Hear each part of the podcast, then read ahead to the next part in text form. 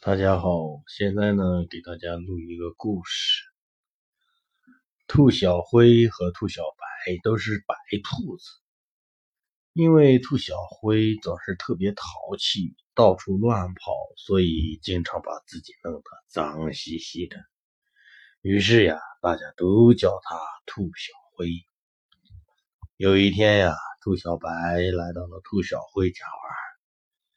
兔小白白为了化解自己的无聊，对兔小灰说：“我可以实现你一个愿望，权力、金钱、美貌、爱情。”兔小白想得很认真。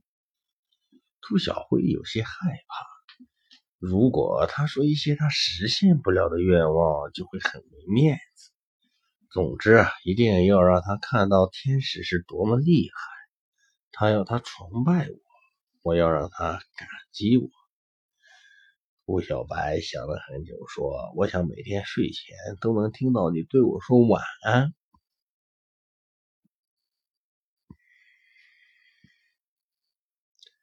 朱小灰，我喜欢你了，怎么办？喜欢下去。可是我们肤色不一样，别的兔子会在背后说闲话的。亲爱的小白，不要在乎闲话。身为兔子，我们只要在意背后的大灰狼就可以了。可是兔小灰呀，你说我们能找到属于我们的幸福吗？找不找到以后的事情了，先喜欢了再说。如果就是找不到呢？就算是找不到幸福，我也要找到你呢。兔小白，对我来说，你比幸福还重要。兔小辉，我昨晚又做噩梦了。那你还记得怎样的噩梦呢？一醒来就忘了，总是感觉那是噩梦的一部分，还留在我的身体里，感觉真是讨厌。小辉呀，说我们为什么会做噩梦啊？兔小屋曾经告诉过我，其实我们本来一生中是应该只做美好的梦的。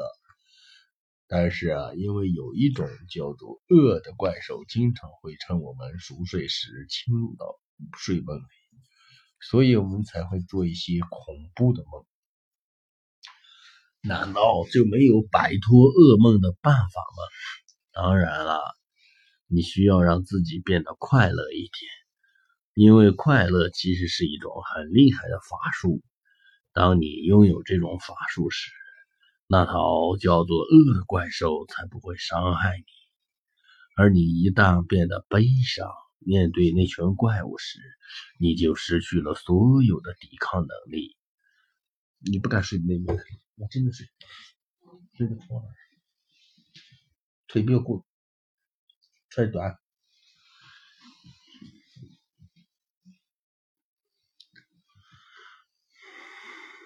小灰啊，看来我一定要自己变得更加快乐才可以。啊，对了，小白啊，除了这种叫恶的怪兽，其实还有一种叫做食梦的小兽呢。那这种小怪兽是干什么的呢？他们也制造噩梦吗？不不不不，正好相反，他们的工作是吞噬那些噩梦。每天入夜以后，他们就会守候在一些不快乐的人们身边。等到噩梦侵袭时，他会潜入梦中去吞掉那些名为恶的怪兽。所以有时候明明是一个梦噩梦，后来却变得美好起来。那就是那些食梦小兽呢？对啊，对啊。不过它们的数量远远没有恶那么多，而且吞噬噩梦对这些小兽来说有很大伤害的。是不是吞掉那些不好的梦以后，他们也会做噩梦呢？不是比这个还要大的痛苦。那究竟是什么？这些小兽会因此而丧失掉做梦的能力，不管噩梦还是美梦，都已经不会再出现在他们的生命里。兔小灰啊，那个天天坐在树下面的人是谁啊？听说是附近那个农夫。那他兔子在树下面干什么呢？他是在等哪只笨兔子能一头撞死在树上。他就把那只死兔子带回家做晚餐。你这脑袋是不是有问题呀？这种事儿哪能等呢？他的脑袋本来是没有问题的，只是从小他妈妈给他讲了太多的童话故事，所以他才得了一种叫做童话妄想症的怪病。那么这种病会变得像他那样吗？嗯，如果严重的话就会这样。这个病最大的病症就是生性有些幸福，只要你肯等待，他就一定会来。兔小辉啊，我不在你身边的时候，你会常常想我吗？嗯，没什么事儿做的时候就会想你吧。而且啊，我常常都没什么事儿可做的。那你什么时候最想我呀？嗯，当我想着我不能再这样一直想下去的时候。那你平时都会想我些什么呢？嗯，也想不起来了。那你喜欢想我吗？喜欢啊。为什么？因为想你的时候啊，什么都不用想。兔小白呀，你还在难过吗？不如我给你念首诗吧。好吧，好吧，好吧，我开始念了啊。假如生活欺骗了你，不要忧伤，不要心急。这首诗是谁写的呢？不是，不是，一个叫做普希金的人类写的。他写的真好，听你念完之后，突然不那么难过了，就对了。不管怎么样，永远都要对生活保持积极乐观的态度。我知道了。对了，写这首人后来怎么样呢？嗯，后来他在一场同妻子情夫的决斗中，被子弹射中肺部，悲惨的死去了。兔小辉啊，听说最近有一只兔子和乌龟赛跑时输掉了，真的吗？这只兔子也太简单了嘛，连乌龟都能输。听说跑完比赛后，这只是因为轻敌输到比赛的兔子难过的都三天没有吃东西了。这只兔子果然很笨，而且一点都不公平。怎么不公平呢？明明是脑子犯的错，却要惩罚自己肚子。小辉呀，你也太没有同情心了！你不觉得身为一只兔子输给乌龟是一件再悲惨不过事情的事情了吗？悲惨吗？其实从长远来看，兔子总是要输给乌龟的吧？怎么会呢？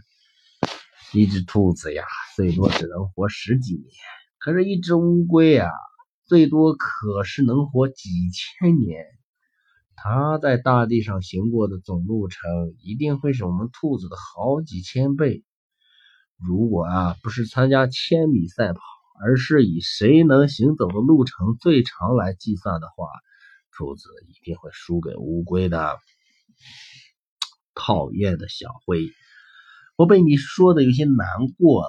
小白啊，你可不准难过。为什么呀？因为呀，生命留给我们的时间太短暂了，我们哪还有时间去难过？那好啊，兔小灰啊，我听你的。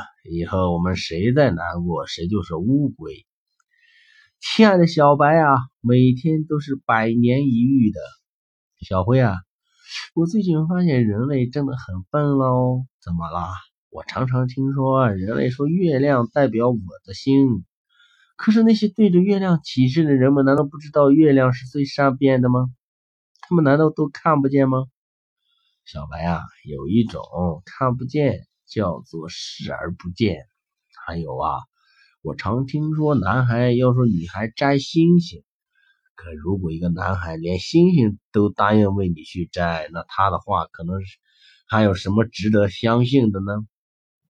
人类的女孩难道都听不懂这是谎话吗？有一种听不懂是故意听不懂的。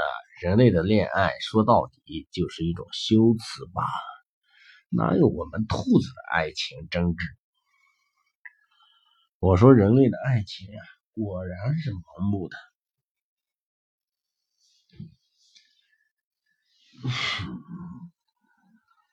幸亏我们兔子不是。对了，我们当然不是。小辉啊，你喜欢我吗？我当然喜欢你了，有多喜欢啊？喜欢到全世界所有的向日葵都不再朝向太阳为止。还有呢？喜欢到全世界所有的卷心菜都开了心。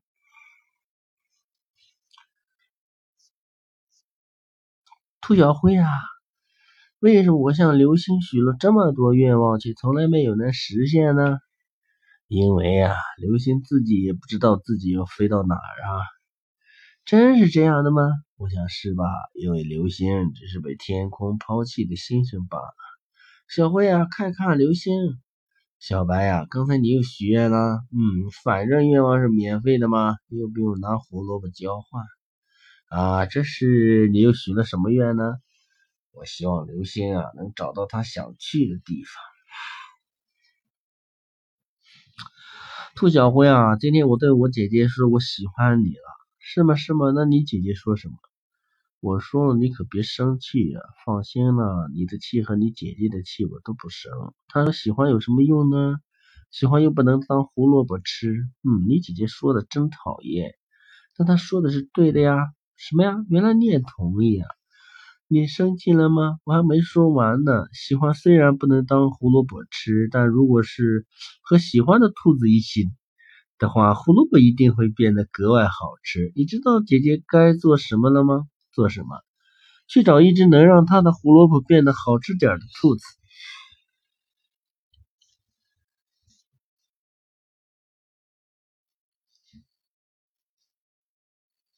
今天的故事就给大家讲到这里，好不好？怎么样，小白啊？今天工作忙不忙？不忙。你明天不用来了，为什么？因为你不能多为公司干事，所以才会不忙。公司要你有什么用？小白呀，今天工作忙不忙？很忙。下班时，那你明天不用来了，为什么？因为你做事没有条理，所以才会整天忙。公司要你有什么用？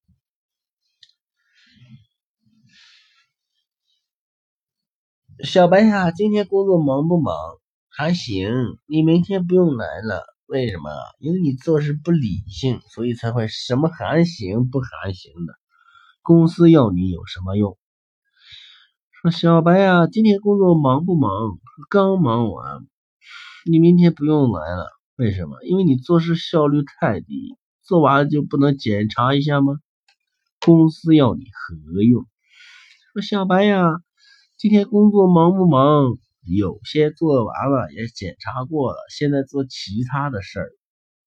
下班时，老板对小白说：“你不用来了，为什么？因为你做事缺乏系统性，有些事儿不会一起做吗？”说小白呀，今天工作忙不忙？说我的工作都做完了，正在帮别人做。下班时，老板对小白说：“你明天不用来了，为什么？因为你做事没有打算，你不会自己规划一下明天要做的事情吗？”小白呀，今天工作忙不忙？今天的工作做完了，明天的工作也计划了。那你明天不用来了，为什么？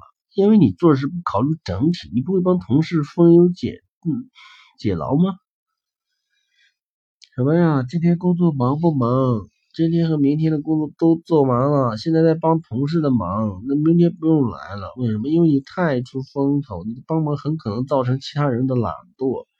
公司要你有什么用？今天工作忙不忙？等一下，我思考一下再回答你。说你明天不用来了，你目中无人。我问你话，竟然一再搪塞我。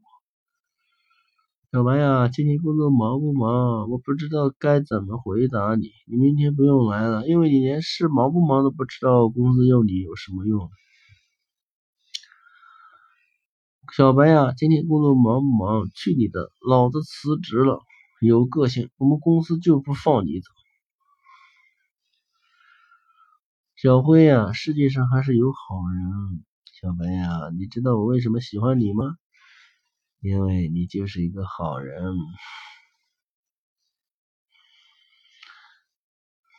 小白呀。人身体最重要的器官是什么？脑子错，是心脏。人们心怎么活？小辉呀，那人没脑子不也活不了吗？谁说的？你不照样活得好好的吗？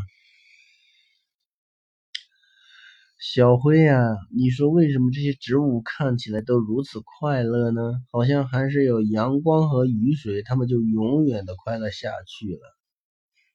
兔小白呀，如果说植物是快乐的，那大概是因为它每时每刻都在单纯的思考一件事吧？是什么事情呢？他们只是在这思考如何不停的生长。那我们兔子为什么常常看起来都不是那么快乐呢？因为兔子平时总是东走西顾的，每当我们向前跑十步，总会忍不住又回头张望一番。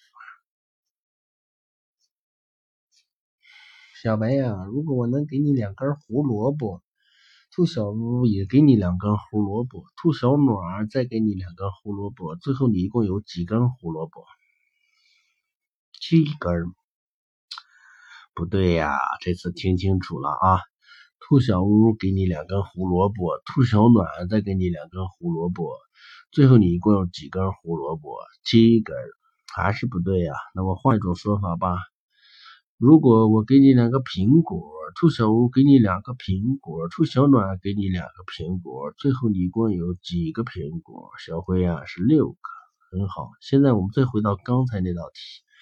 如果我给你两根胡萝卜，兔小屋给你两根胡萝卜，兔小暖给你两根胡萝卜，最后你一共有几根胡萝卜？七根。小白呀，你到底怎么搞的呀？胡萝卜和苹果不一样嘛？不一样。我们家已经有一根胡萝卜了。今天的故事呀，就给大家讲到这里，谢谢大家。天哪，真没有路。